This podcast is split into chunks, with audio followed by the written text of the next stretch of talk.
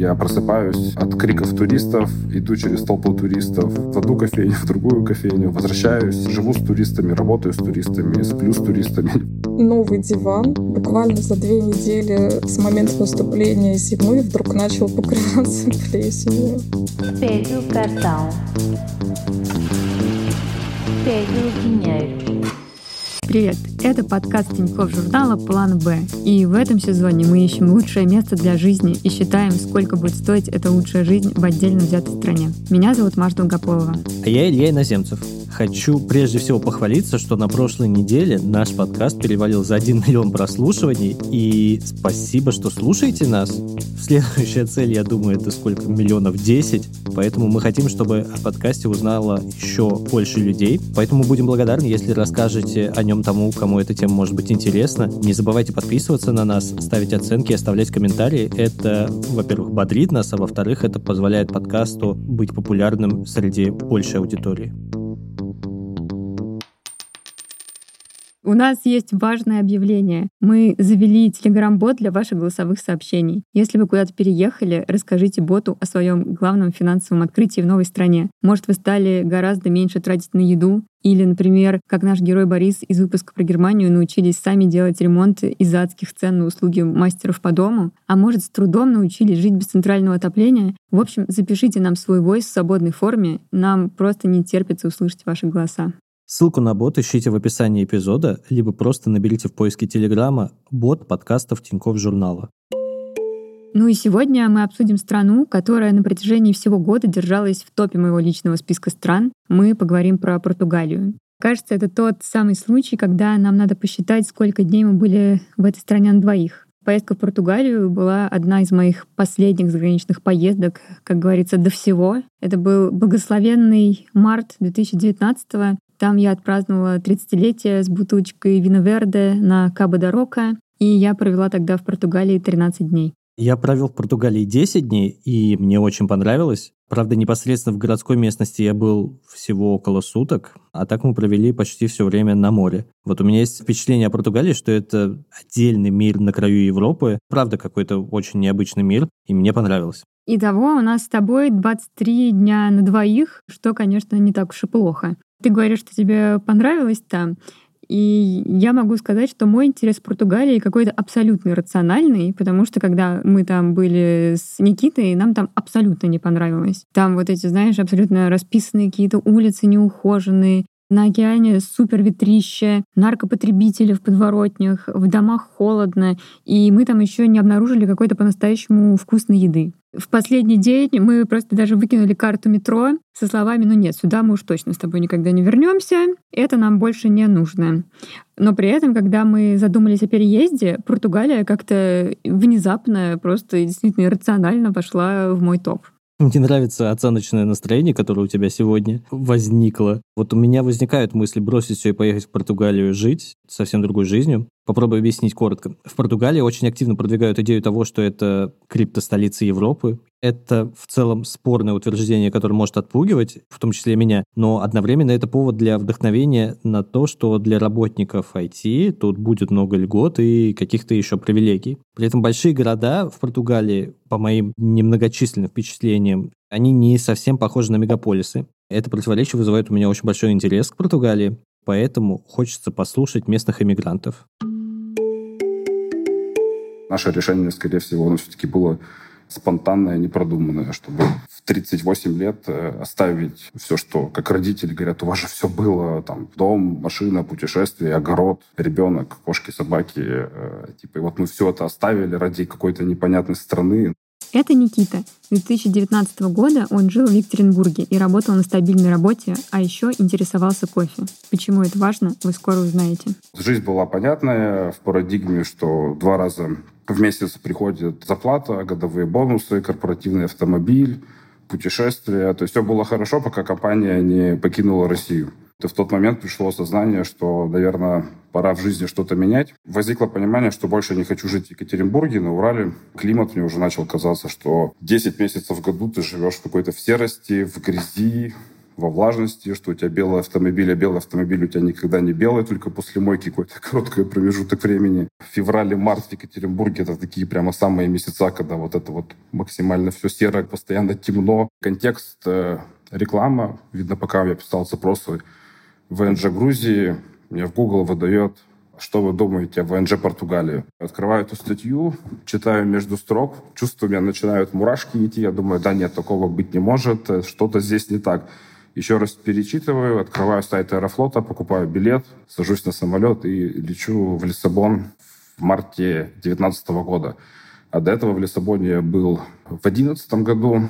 На фоне Испании, моей любимой, Лиссабон тогда выглядел просто как гетто. То есть есть какие-то центральные районы, но он какой-то весь обшарпанный. Лиссабон в 2011 году, то есть это было что-то такое прямо, что хотелось отсюда поскорее уехать обратно в Мадрид. В 2019 году Лиссабон предстал уже абсолютно в другом виде. Здесь появился какой-то такой берлинский вайб, открылось много там новых заведений, проектов. И за эту неделю, которую тут провел, я познакомился практически со всеми основными блогерами кофейными, собственниками кофеин, э, с бизнесом, э, с какими-то баристами, ребятами, и понял, что рынок именно спешлти кофе в 2019 году в Лиссабоне, он только-только зарождался. У меня пришло четкое понимание, что все, я хочу переехать сюда с семьей и открыть здесь э, кофейный бизнес. Я вернулся обратно, и нам буквально потребовался два месяца, чтобы быстро продать машину горячо любимую, лыжи, сноуборды, велосипеды, то есть все, что так, такими долгими годами накапливалось. И в мае 2019 года, то есть спустя два месяца после того, как я посетил Лиссабон, то есть мы с семьей с билетом в один конец сюда переехали когда топ-менеджер из России приезжает, не имеет опыта варить этот спешлти кофе. Нанимаю португальца, взрослого, которого никто не берет на работу, потому что ему 42 года, он всю жизнь был таксистом, но он тоже любит кофе. И вот два таких менеджер и таксист открывают кофейню, начинают варить какой-то кофе, который непонятно португальцам. И это все было прямо в кайф. Мы записывали это интервью в декабре 2022 года. Никита уже наладил процессы в своей кофейне и благодаря бизнесу легально жил в Португалии. Спустя три года после переезда я смог легализоваться. Приехали по туристической визе, нарушили иммиграционное законодательство, и за это заплатил 320 евро. Если бы я уложился бы в срок 90 э, дней, то я бы не платил этот штраф. Но я начал жить сразу же расслабленно, и 90 дней как-то вылились в полгода. Штраф именно когда приходишь подавать документы, то есть все тебе одобрили, тебя всего проверили, и ты приходишь с огромной кипой документов и их отдаешь. Тут же тебе выписывают штраф и говорят, оплата только кэшем, и сдачи у них нету. На куче форумов говорят, там 300, там 20 и 83 копейки. То есть вот именно надо эту сумму иметь на руках, потому что тетушки вот эти, которые бюрократическая машина Португалии, они такие, как везде, и они-то могут очень сильно возмущаться, и там могут тебе даже в чем-то, может быть, отказать, если ты им прям копейку в копейку не отдашь этот штраф.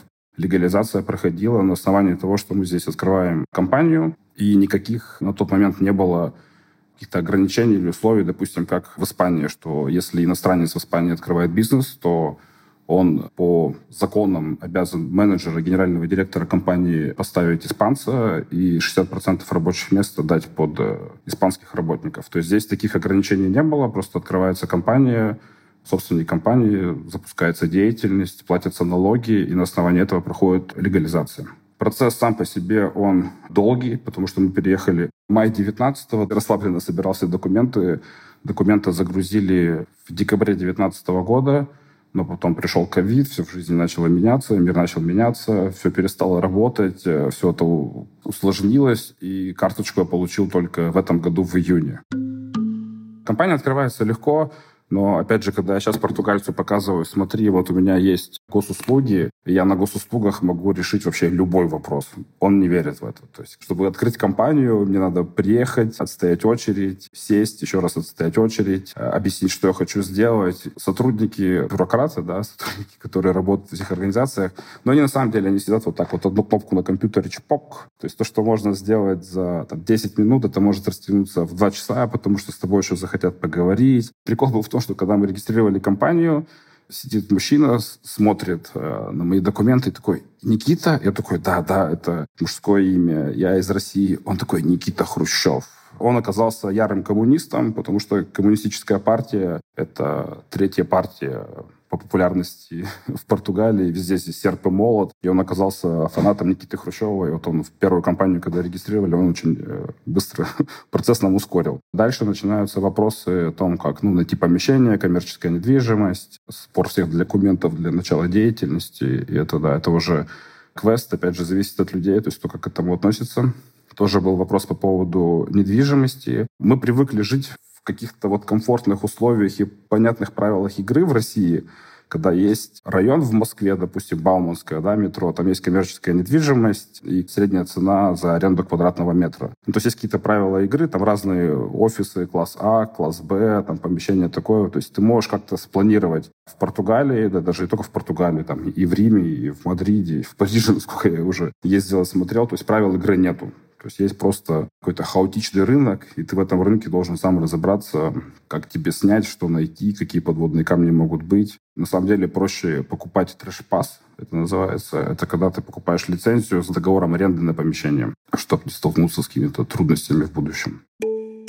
Когда я говорю, что Португалия уже давно держится в моем топе, то по большей части это потому, что здесь какая-то очень понятная и привлекательная легализация. То есть я не знаю больше стран, где можно приехать просто по туристической визе, открыть ИП и не выезжая из страны ждать свое ВНЖ. Через пять лет после первого ВНЖ получить ПМЖ и сразу подаваться на гражданство. Единственный минус, конечно, что все об этом способе знают. Наверное, все-таки какой-то абьюз системы. Это называется легализация изнутри, и поэтому сейчас там просто огромные очереди. Минимум два года люди ждут свое первое ВНЖ, и выезжать все это время из страны нельзя. Но при этом, как мы знаем, в Европе границ нету, и то есть там никто не остановит тебя на границе с Испанией или там еще где-то. Но, наверное, если тебя поймают без ВНЖ на территории Европы, ничего хорошего с тобой не будет спорная ситуация. Сейчас стали строже и чуть чаще проверять на границах между государствами внутри Евросоюза в частности, граждан России. Поэтому я здесь небольшое вот это отступление захотел сделать. Насколько я знаю, легализовываться в Португалии можно и снаружи. Там тоже есть свои тонкости. Там вот можно бесконечно погружаться в теорию, раскладывать разновидности виз, D7, D2 и так далее. Но мы специально не делаем это в подкасте, чтобы сосредоточиться на финансовой составляющей. Однако совсем опускать визовые вопросы, наверное, было бы сейчас несправедливо, поэтому в Тинькофф журнале каждому нашему эпизоду выходит большой разбор про особенности ВНЖ и гражданства страны, о котором мы, собственно, сейчас делаем выпуск. Так что по ссылке в описании вас традиционно ждет бюрократический лонгрид про Португалию, возможно, самый подробный в интернете. Поэтому переходите по ссылке, сохраняйте ее и расскажите нам, если вдруг эти статьи принесли вам пользу. А теперь давай поговорим про работу. Можно ли в Португалии зарабатывать не бизнесом?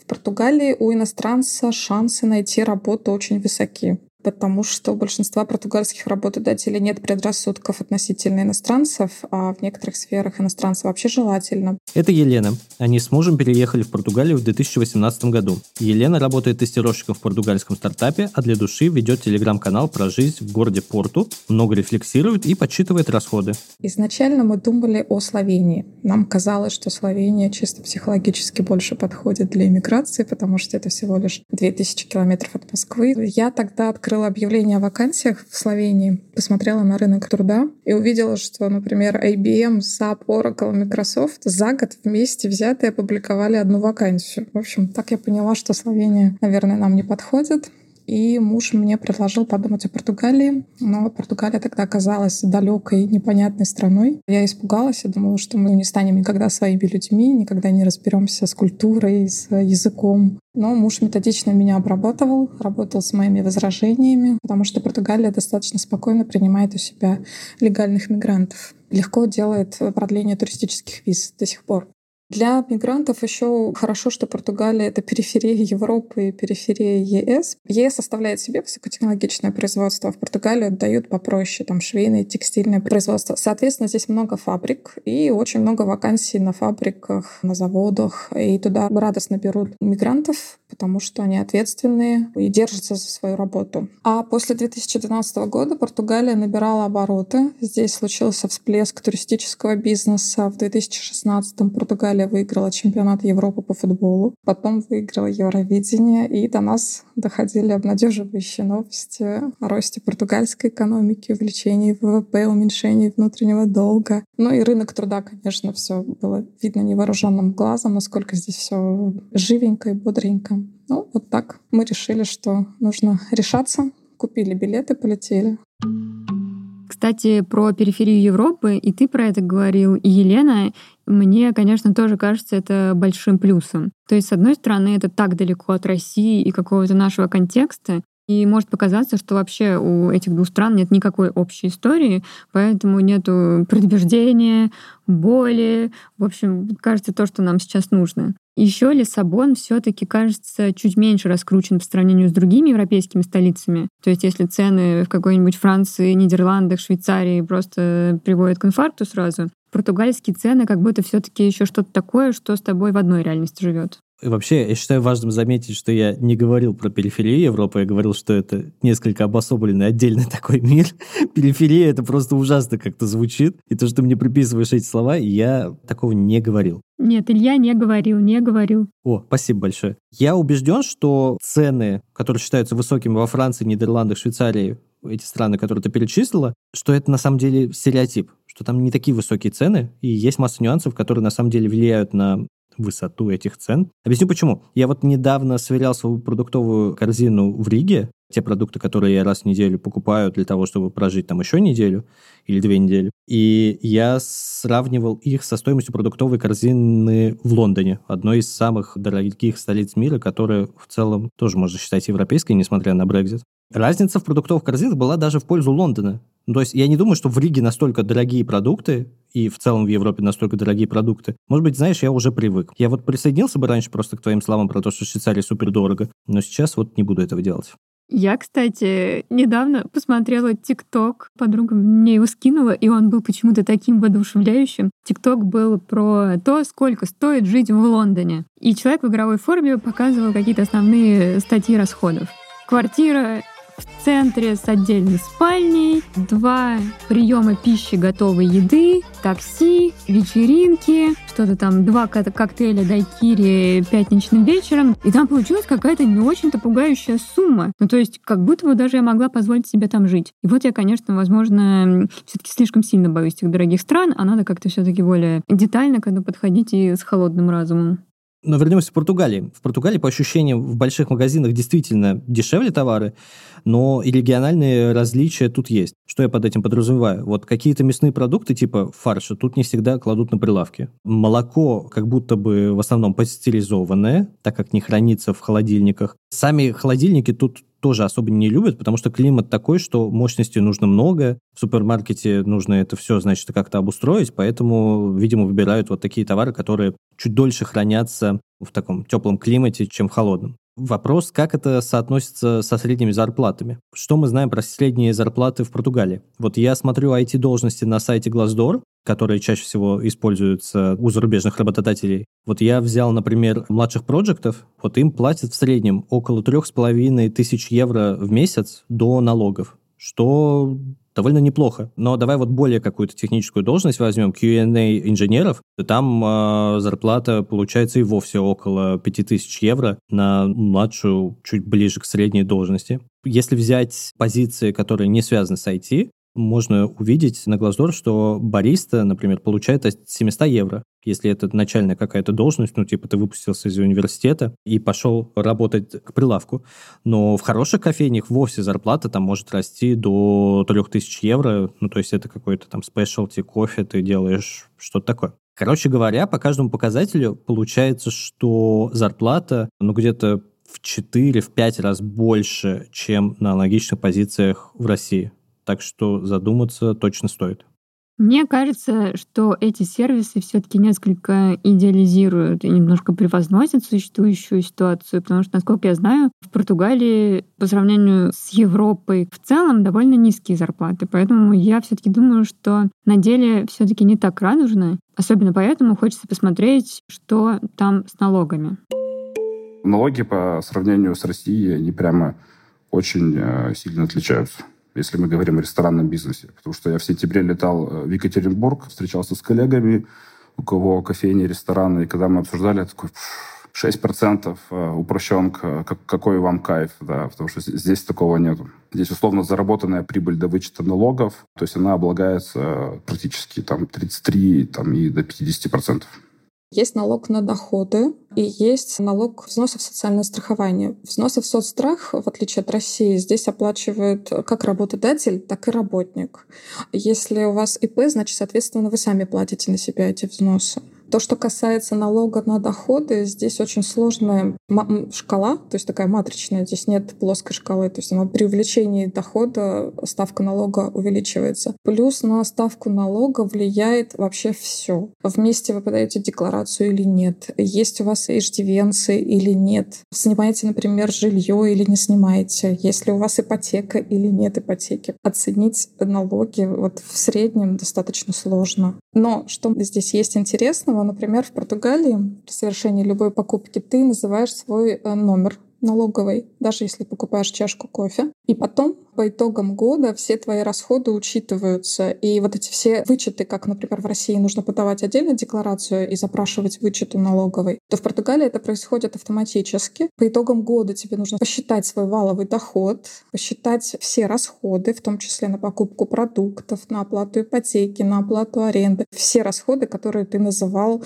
в момент совершения свой НИФ. Потом посчитаешь, сколько налогов ты заплатил по итогам года, и вот, вот этот итог, разницу ты либо доплачиваешь, либо получаешь возврат от государства.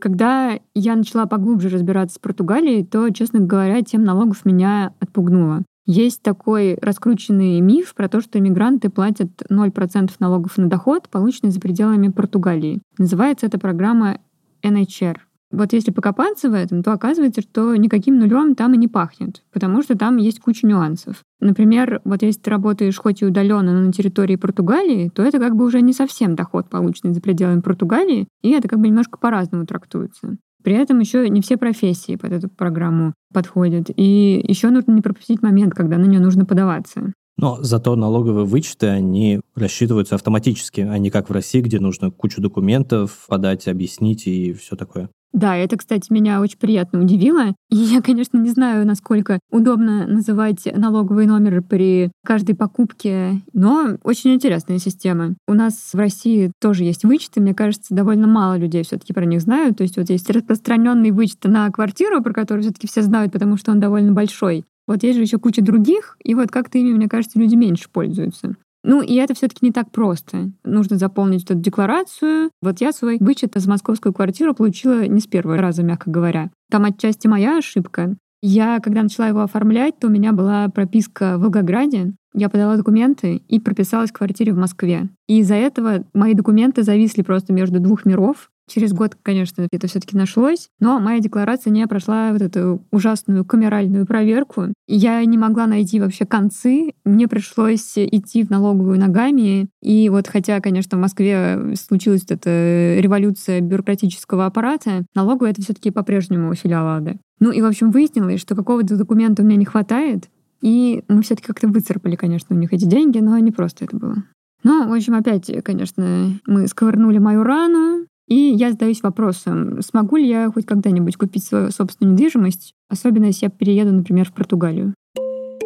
Недвижимость — это боль, потому что португальский рынок недвижимости никак не устаканится. Цены растут, и это не может никак остановиться. Мне кажется, что дешевле и проще купить дом или квартиру в Испании, чем в Португалии, особенно если учесть, что минимальная зарплата в Португалии — это 820 евро, а квартира в небольшом городе стоит около 100 тысяч евро. Про аренду могу рассказать, что очень много мигрантов из России, Беларуси, Украины Плюс Португалия активно привлекает граждан португалоговорящих стран, которые были раньше в Португальской империи. Плюс Португалия привлекает состоятельных экспатов из э, Северной Америки, из Великобритании, Франции, в общем, откуда. Нас здесь очень много, поэтому, что касается аренды, выбрать квартиру, найти квартиру достаточно сложно. И плюс еще здесь такой момент считается, что если у тебя есть свободная квартира, то тебе лучше ее сдавать туристам посуточно, а не отдавать квартиру в долгосрочную аренду. Ну и, в общем, получается, что с арендой тяжело. Мы в 2018 году, нам как-то удалось в течение трех недель найти хороший вариант.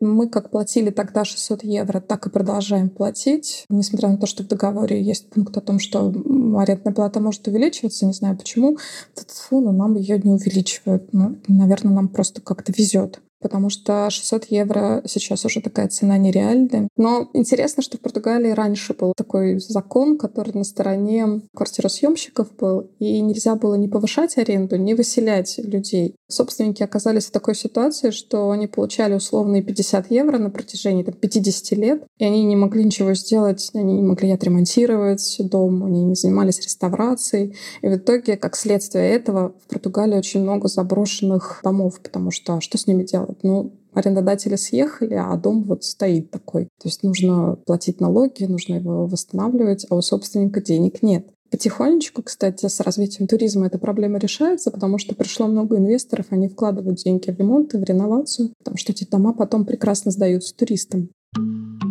Сейчас в конкретный момент более-менее аренда именно в Лиссабоне где-то от полутора тысяч там, за 60 квадратов с какой-то минимальной мебелью. Если говорить про покупку, ну, у нас классная квартира, в которой мы сейчас живем, прямо в самом центре Лиссабона. У нас огромнейшие потолки, да, если видно окна в пол, эта квартира стоит 480 тысяч евро. То есть 480 тысяч евро так, ну, абсолютно неадекватная цена за... Это классная квартира, но она этих денег не стоит. По крайней мере, через реку можно проехать 40 минут на машине, есть гора, на горе есть коттеджные поселки, внизу океан, классный пляж, дом 200 квадратов э, с бассейном, с мебелью в таком вот модном средиземноморском стиле, где он есть такой прямоугольный, со стеклом, с бетоном, с деревом, стоит 350 тысяч евро. Иногда недоумение, зачем люди прям покупают квартиры в Лиссабоне, потому что их и уже невыгодно, то есть никогда эти деньги не отобьются, и жить в них не очень, потому что, вот, чтобы вы понимали, я просыпаюсь от криков туристов, иду через толпу туристов в одну кофейню, в другую кофейню, возвращаюсь, живу с туристами, работаю с туристами, сплю с туристами вокруг меня. Так, мне срочно нужна ссылка на эти коттеджные поселки. Картина, конечно, очень заманчивая, и, конечно, 350 тысяч — это дорого, но не так, что вот прям дорого-дорого. То есть я думаю, что столько все таки при определенном желании можно заработать и обрести дом снова. Мне нравится, что при определенном желании ты так говоришь, это как э, марафон Блиновской такой. Это, знаешь, если очень сильно захотеть, то деньги придут. Да, да, я считаю, нужно ставить цели, визуализировать свои желания и идти к ним. Вернемся к этому вопросу через год. А пока я хочу рассказать, что мы гостили в доме такой ценовой категории. Это очень приятно. Надо просто здесь понимать, что в стоимость может входить море, океан на, на расстоянии вытянутой руки. Не в этом ли счастье? Так получилось, что наша квартира, где мы сейчас живем, она находится в пяти минутах ходьбы от океана. И это оказалось так классно. Ветер приносит запах океана в твою балконную дверь, и ты без конца это чувствуешь, и как гормоны счастья, что ли, вырабатываются. Океан, да, это место для прогулок. В нашей жизни стало больше прогулок. Практически каждый день мы выходим, смотрим закаты, волны и все такое прочее к океану, до которого рукой подать, конечно, очень легко привыкнуть. Но есть в Португалии один вытекающий из океана нюанс, про который сложно сказать то же самое. К плесени было очень сложно привыкнуть. Это было какой-то совершенно полной неожиданностью для меня, когда новый диван буквально за две недели с момента наступления зимы вдруг начал покрываться плесенью. Я не ожидала, если честно. Но вообще это проблема в Португалии, особенно для русских людей, когда мы приезжаем из России, для нас может стать шоком, что здесь нет центрального отопления. Но мы как бы знали об этом, но мы не знали о плесени. Я начала разбираться, то есть мне пришлось понять, что есть специальные краски от плесени, есть специальные средства от плесени, что нужно купить осушитель воздуха, который вытягивает влагу из воздуха, что нужно все время проветривать. Отопление, конечно, хорошо, когда оно есть в центральное в доме, а те средства, которым мы пытаемся отапливать там, электричеством или газовый камин, дать тепло, но вот от плесени, к сожалению, не спасает. Мы в Риме провели последнюю неделю, и там было достаточно сухо. Приехали в Лиссабоне, последнюю неделю творится просто коллапс, его топит, э, затопленные улицы, люди на лодках, затопленные квартиры, там рестораны, площади, метро. Влажность 100%. Чтобы вы понимали, белье дома не сохнет даже под кондиционером на 30. То есть его хорошо, что за углом есть лавандерия, это прачечная. То есть можно дома постирать, отнести туда, там стоит очередь. Наверное, вот этот факт про плесень — это одно из самых больших моих опасений по поводу Португалии. Влажность плесени, я даже просто не представляю, каково это. Вообще у меня есть ощущение, что среднестатистическому россиянину, взросленному на центральном отоплении, будет холодно везде в Европе. Я не знаю, почему они решили, что у них тепло, и вот так долго уже молодятся. Вот я просто на днях смотрела погоду в Лиссабоне, и ночью у них было 5 градусов. Вот скажи мне, как пережить это без отопления? Еще когда у тебя окна из одной створки, они толком друг к другу не прилегают, и полы еще почему-то вот в плитке ледяной который подкаст, просто поднимаем эту тему. Ну вот, люди же живут как-то без центрального отопления. Ну вот, как будто других преимуществ, кроме этого, нет. Вот мы записываемся с тобой в конце января, да, и у нас вот с тобой суммарная температура тех мест, где мы находимся, вот она вряд ли превысит 10 градусов. Я не знаю, где-то там в Лиссабоне смотрела температуру, но вот я смотрел специально перед записью выпуска, там сейчас плюс 13, плюс 15 градусов плесень, влажность, ну вот, знаешь, и как будто в России нету плесени, влажности. Ну да, может быть, в Португалии, конечно, просто ты ее чаще видишь в каких-то ухоженных домах. Честно говоря, это, знаешь, похоже на проблему, с которой можно жить.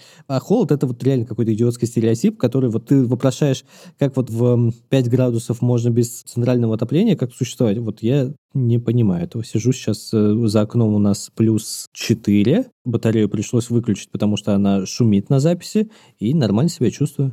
Ну, я думаю, Илья, это вопрос, на котором мы никогда не сойдемся. Я считаю, что ты сумасшедший, а у меня ноги постоянно мерзнут, даже с отоплением. Поэтому все. Я предлагаю просто лучше послушать про коммуналку в этих оазисах. С 1 октября просто подняли на 30 евро счета за электричество. Вот вне зависимости от того, сколько они у тебя были, просто 30 евро плюсом и все. Сейчас у нас получается в целом электричество, газ, вода 100-150 евро на семью. Плюс оплата интернета и две симки еще 80 евро. Это вот к вопросу о том, что в России у нас быстрый интернет за мало денег – Здесь интернет просто супер медленный, прям вот вообще. То есть у нас дома стоит роутер, в роутере воткнута симка, которая зависит от погоды. Поэтому сейчас мы утром можем общаться, у меня интернет более-менее стабильный, а вечером я уже ничего делать не могу, не загрузить, потому что тучи, облака, ничего не поделать. Потому что исторический центр города, и сюда оптоволокно его никак не провести, поэтому роутер всегда в окне смотрит наверх, где там облачко ушло, интернет появился. Ну что же, скажем спасибо облачкам Лиссабона за то, что вы сейчас слушаете это интервью. Я все еще считаю, что это мега плюс такого климата, потому что за коммуналку надо мало платить, так как очень тепло, и не нужно платить за горячую воду, на которую, например, у меня в регию уходит больше всего денег. Но думаю, что больше всего денег в Португалии на самом деле уходит на холодильники.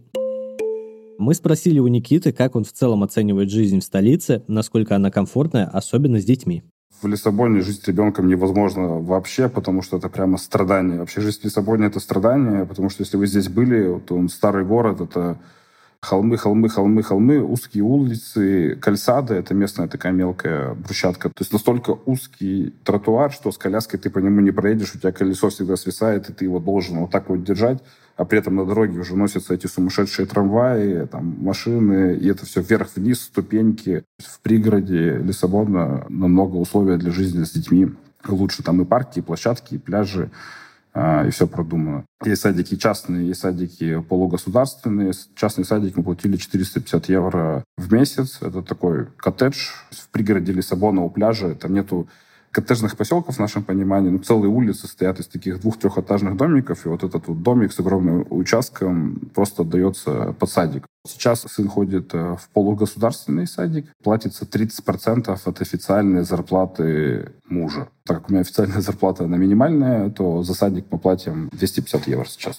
Но при этом по уровню он абсолютно ничем не отличается от частного боже, мы жили в этом старом городе, он находится на холме, и это каждый раз были какие-то страдания куда-то пойти, потому что ты как бы не по городу гуляешь, а интенсивным хайком занимаешься. В общем, не люблю я холмистые города, но знаешь, что я не люблю больше холмистой местности в Португалии? Это португальскую еду. Португалии это доступ морепродуктов. Мы люди из России дорвались до октопусов, до осьминогов, до мидий, кальмаров, там устрицы там по 80 копеек, по одному евро купить на рынке. Или там ракушки мидии по 3 евро, по 5 евро. Рыба просто две огромных дорады, 8 евро. Ну или в ресторане поесть. Я так переел морепродуктов, что я хочу мяса хорошего, там, стейка, а тут их нет.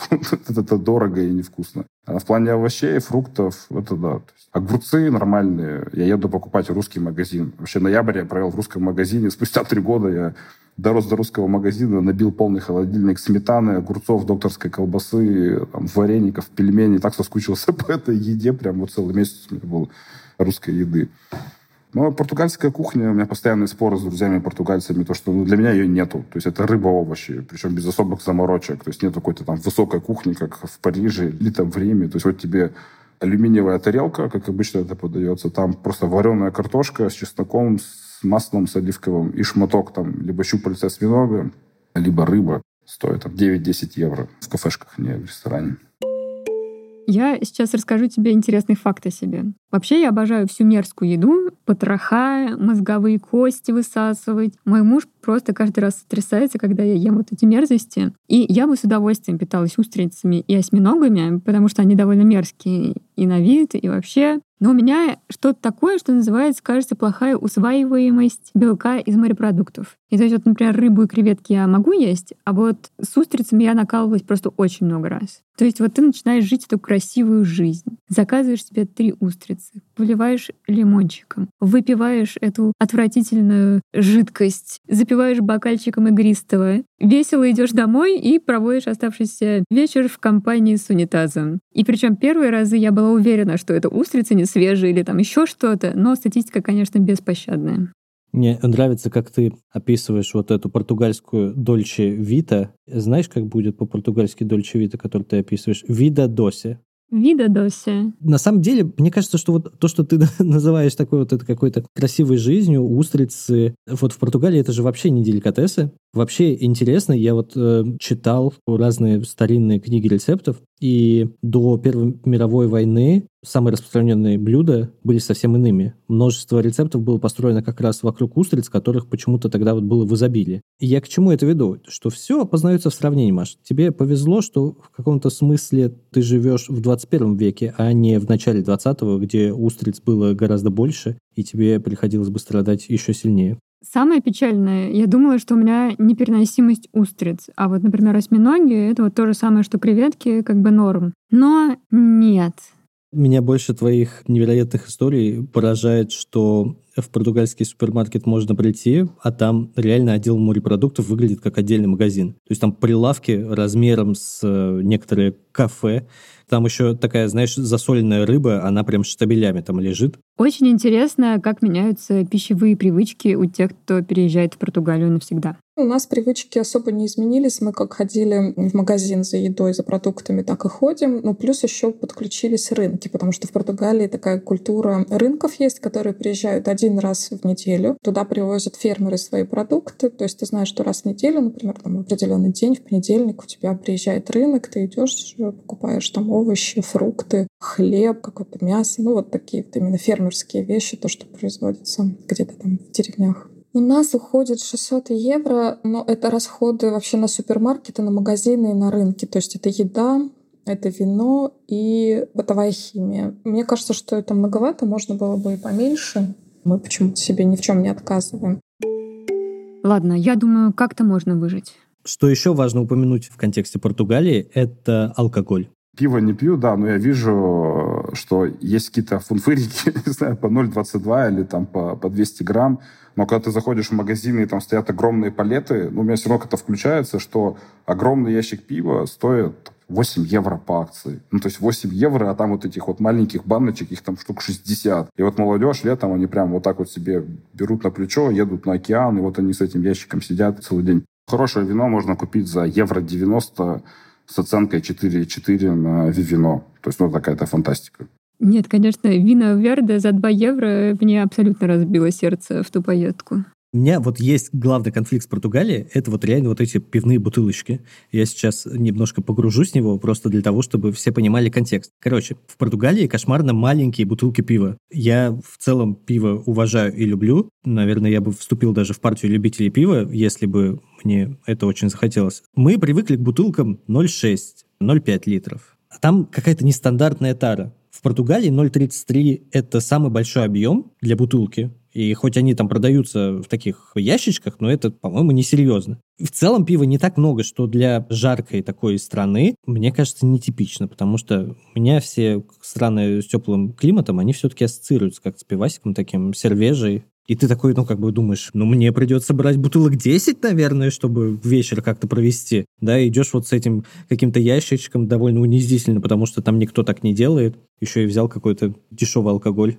Мне нравится, что в этом подкасте наконец-то маски сброшены, потому что прозвучало слово «пивасик». Вообще, я считаю, что у этого выпуска должна быть какая-то подтема, типа Португалия и пищевые отравления. Так как в этот наш единственный заезд в Португалию мы на несколько дней отправились на великолепный остров Мадейра, и вот там произошла некоторая история. Мы летели ночным рейсом, были ужасно уставшие, и до заселения в отель у нас была еще куча времени. И вот мы решили позавтракать в кафе. По неизвестной причине мы решаем, что лучший завтрак — это суп. При этом мы заказываем разные супы. В общем, в Мадейре мы были 4 дня, и три из них мы лежали в номере, и нас полоскало так, как никогда в жизни. Я думаю, что, конечно, вот этот факт, он существенно отравил наши воспоминания о Португалии. Концентрация слов «отравил» в этом подкасте, мне кажется, превышает всю ежедвухнедельную норму, с которой выходит наш подкаст. Но твои истории вынуждают меня задать вопрос, как дела у Португалии с медициной?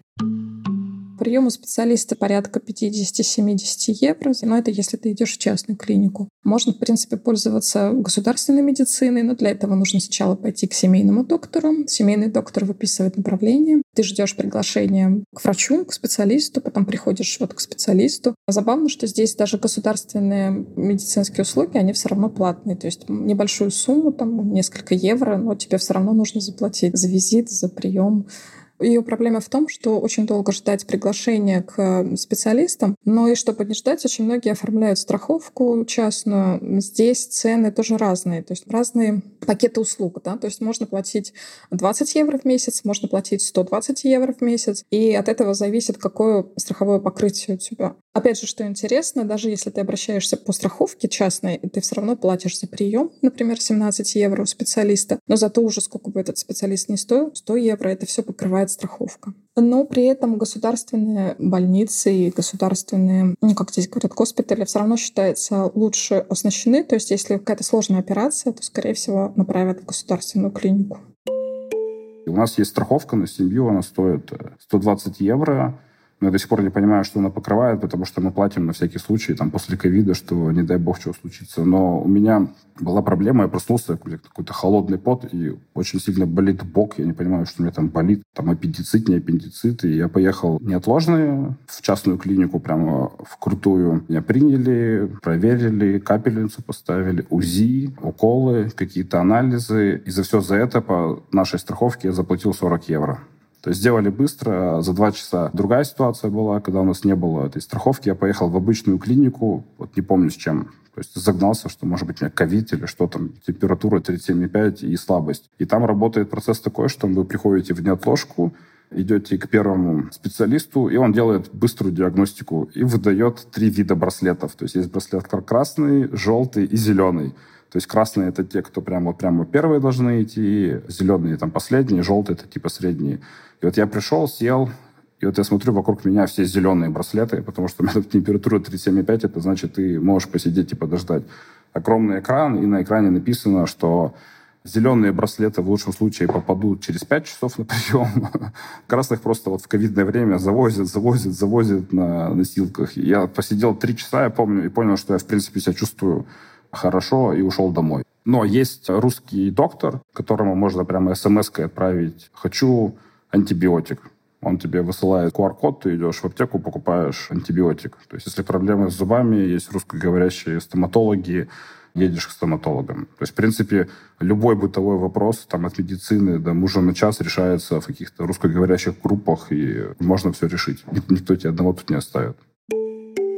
Кстати, вот такая система медицины — это еще один пункт, который все еще держит Португалию в моем топе. То есть, с одной стороны, это не заоблачные цены, и в случае беды тебя не оставят одного. С другой стороны, есть вот этот понятный нам выбор платно-бесплатно. В-третьих, мне очень нравится такое софинансирование, когда часть покрывает страховка, а часть нужно оплатить самому. Мне кажется, это очень классная система. Вот знаешь, когда в России говорят, что у нас бесплатная медицина, и потом знающие люди орут с красными лицами, что вообще-то она не бесплатная, вы за нее много платите налогов, просто не видите этого. И вот когда ты платишь какую-то часть сам, то это, с одной стороны, не бьет по бюджету, но при этом заставляет как-то более осознанно к этому походу относиться. То есть даже когда ты 20 евро платишь, ты, наверное, не пойдешь туда просто так, от нечего делать, там, социализироваться, как у нас иногда бывает.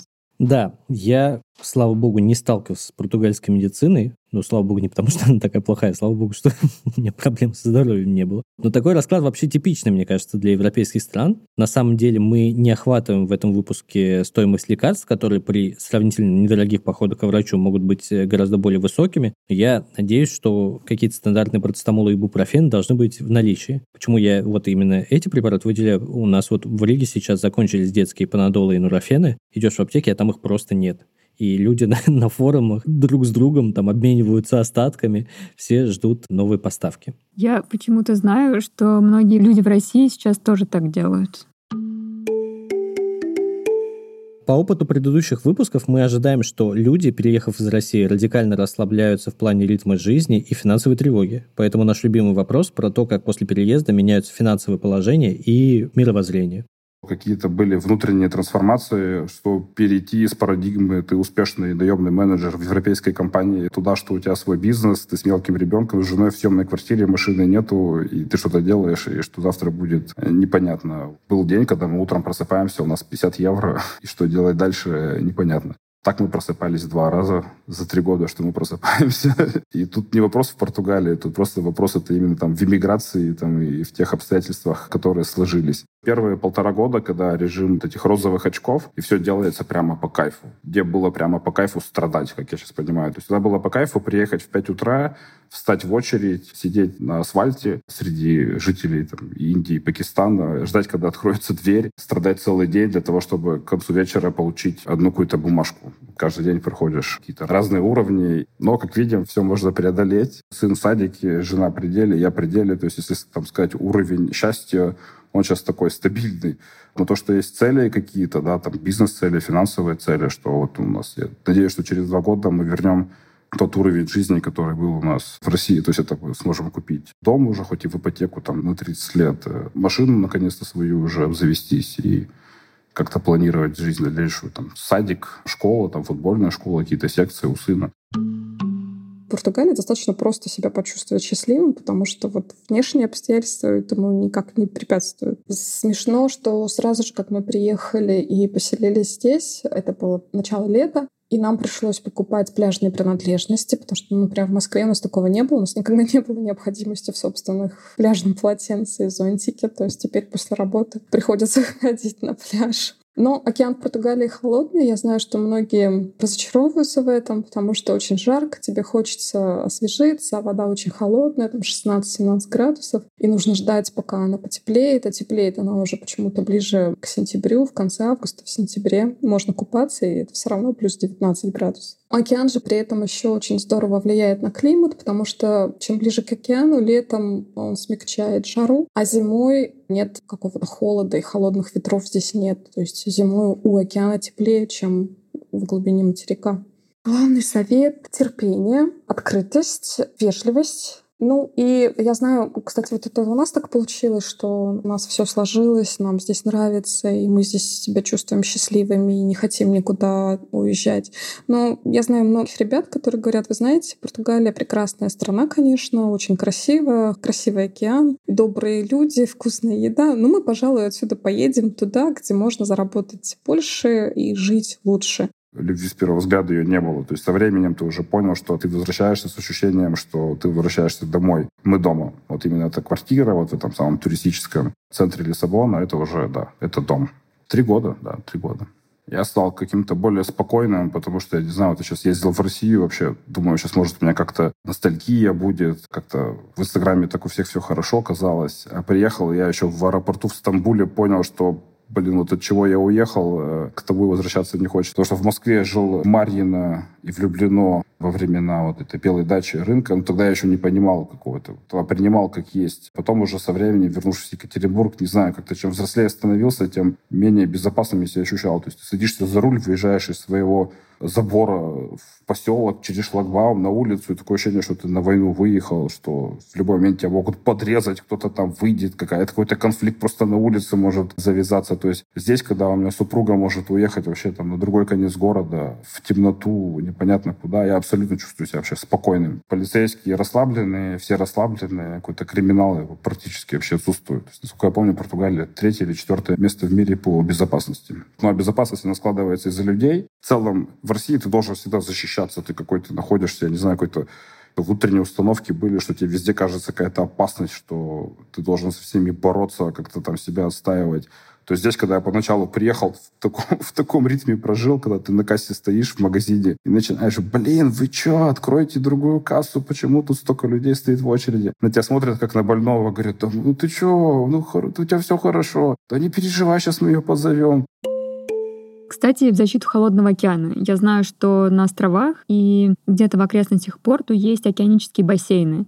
Это когда на берегу океана чуть-чуть так вот подальше от берега строят такую типа стенку и ограничивают воду, чтобы она нагревалась быстрее. И выглядит, конечно, очень красиво, прям как-то инопланетно. Я вот э, в Португалии, кроме Лиссабона, был еще в Каимбре. Это первая столица Португалии с большим и красивым университетом. Весь город, как водится в Португалии, он на холмах. И там даже есть такой парк, который можно сравнить, ну, например, с таким сочинским дендрарием. То есть это парк под уклонов, в нем много оранжерей, фонтанов, в общем, красота. А Холодный океан, это, мне кажется, знаешь, это, это больше проблема для серферов, которые хотят кататься в Португалии круглый год, и осенью они в кавычках вынуждены надевать гидрокостюмы, чтобы покататься на сервере. А так, э, ну, это минимальная проблема для людей. Ну, то есть люди осенью там просто не купаются. Кстати, помнишь, в конце прошлого сезона мы с тобой вычислили сумму прожиточного комфортиума. Это было 100 тысяч рублей для Москвы. И нам показалось, что этих денег вполне хватит одному человеку, чтобы снять достойное жилье и обеспечить себя едой и развлечениями. 100 тысяч, считаю, очень удобная сумма. Можно выходить на митинги. Вот даешь повышение прожиточного минимума в 10 раз. И вот нам стало интересно, а можно ли выжить на московский прожиточный комфортиум в Лиссабоне? В переводе на евро 100 тысяч рублей — это примерно полторы тысячи евро. Вчера правительство подняло минимальную зарплату до 760 евро. В Португалии официально это 760 евро. А средняя зарплата 1200 евро. Но, опять же, это боль португальцев, потому что, ну, если мы говорим, допустим, про Лиссабон или про Порту, или там про пригород, полторы тысячи евро в Лиссабоне, ну, вот я говорю, за тысячу евро снимешь квартиру, то есть останется одна треть. В Порту сложно за 700 евро снять квартиру. Где-нибудь в Браге, в отличном городе, можно за 500 евро снять квартиру. 40 евро симка интернет, 100 евро счета в квартире. На продукты, ну, один человек 200 евро может прожить. Проездной на все виды транспорта, включая там паромы, электрички пригородные, 40 евро. Сходить в ресторан одного с вином 20 евро. То есть полторы тысячи евро я получу своему управляющему. То есть тот, кто занимается проектом, кто управляет 15 человек в подчинении и отвечает за бизнес, это как правая рука. То есть на полторы тысячи евро это считается прямо достойная зарплата в Лиссабоне. Потому что португальцы очень редко сами получают такие деньги. Похоже, что жить можно. Да, несмотря даже на эти ужасающие истории про плесень, я оставляю Португалию в своем топе. Кажется, что с точки зрения финансов человек, бывший средним классом в России, покрутившись, все-таки сможет организовать достойную жизнь и в Португалии. Наверное, меня смущают две штуки здесь по-прежнему, и это даже не налоги. То есть мне кажется, что с этим можно разобраться и привыкнуть. Наверное, больше всего в Португалии меня в итоге пугает бюрократия. То, что люди сейчас ждут карточки ВНЖ по минимум два года, это, конечно, не от хорошей жизни. То есть как бы наш герой ждал три. И я думаю, что это, конечно, описывает эту страну отчасти. И вот я без большого удовольствия, конечно, представляю, как сижу в очередях целыми днями с другими мигрантами. Причем я знаю, что прежде чем начать стоять в очереди, тебе надо дозвониться и записаться. И дозвониться нельзя туда днями. Люди ставят себе какие-то программы автодозвончики, которые дозваниваются в течение вот нескольких дней. Это все без знания португальского. И вот даже если теоретически это мне все леденит кровь, и как бы на практике я думаю, что для меня это будет просто адом.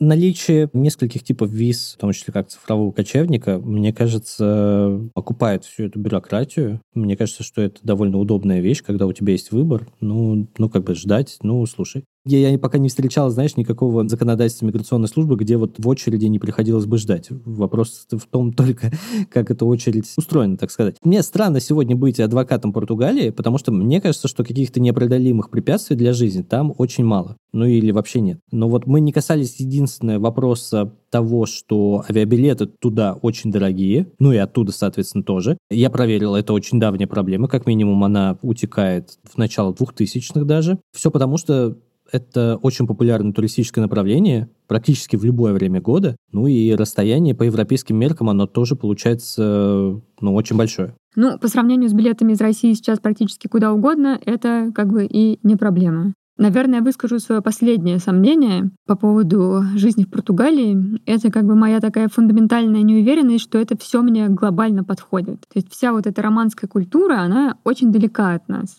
И вот, с одной стороны, мне симпатичная идея жить на берегу океана, никуда не торопиться, общаться с расслабленными людьми, но у меня нет уверенности, что это все для меня в итоге будет естественно. И вот не зря же мы тогда эту карту метро выкинули, думая, что мы никогда сюда не вернемся. Чем дальше, тем больше я прихожу к выводу, что весь мой обширный туристический опыт вообще не помогает с точки зрения поиска места для жизни. Поэтому я как бы просто закрываю на это глаза, но я все еще не уверена, не ошибка ли это. Не знаю, я бы с удовольствием жил в Португалии, и, повторю мысль изначала, меня очень вдохновляет мысль эдакой женитьбы технологий и при этом атмосферы морского курорта. Будущее за Португалией, я в этом даже как-то уверен. Это был подкаст «План Б». Спасибо, что слушаете нас. Как обычно, ждем ваших историй по адресу подкаст собакатинковжурнал.ру, а теперь еще и голосовых сообщений в Телеграм-боте.